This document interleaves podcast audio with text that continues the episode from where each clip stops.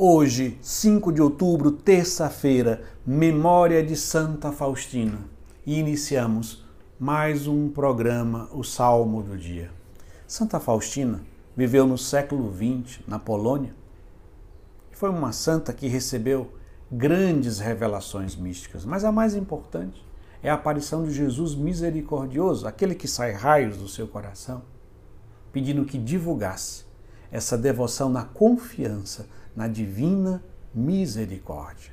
E neste dia, o salmo é o salmo 129, 130, que nós vamos ler a terceira estrofe que diz: Espera Israel pelo Senhor, mais do que o vigia pela aurora. Pois no Senhor se encontra toda a graça e copiosa redenção. Ele vem libertar a Israel de toda a sua culpa. O salmista hoje nos convida à confiança, à esperança. Mas o salmista usa uma imagem muito realista.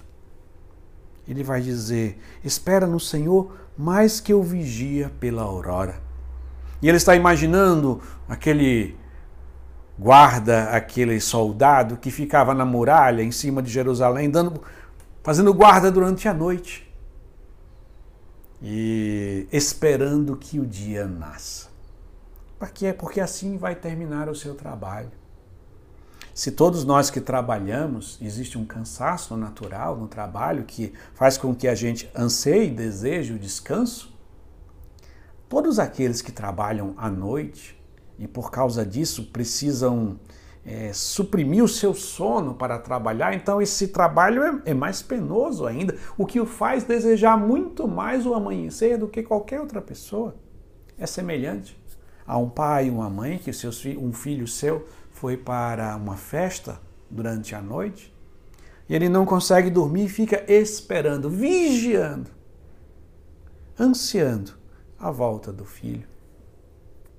Com isto, o salmista nos aponta que a espera no Senhor não é simplesmente ficar sentado e dizer assim, ah, eu espero que Deus faça, mas é uma espera cheia de desejo.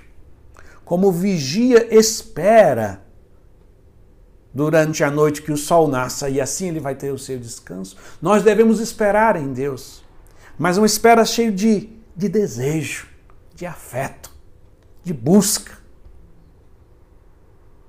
Porque com a sua chegada, toda a nossa esperança se renova. Assim nós devemos crescer na nossa confiança e na nossa esperança em Deus. Que no dia de hoje renovemos essa esperança, não uma experiência, uma esperança parada, é, inerte, mas essa esperança cheia de desejo de que Deus manifeste a sua graça a sua misericórdia, a sua bondade, a sua vinda na nossa vida. E assim concluímos rezando mais uma vez a terceira estrofe do Salmo 129, 130, que diz: Espera Israel pelo Senhor, mais que o vigia pela aurora, pois no Senhor se encontra toda a graça e copiosa a redenção. Ele vem libertar Israel de toda a sua culpa. Amém.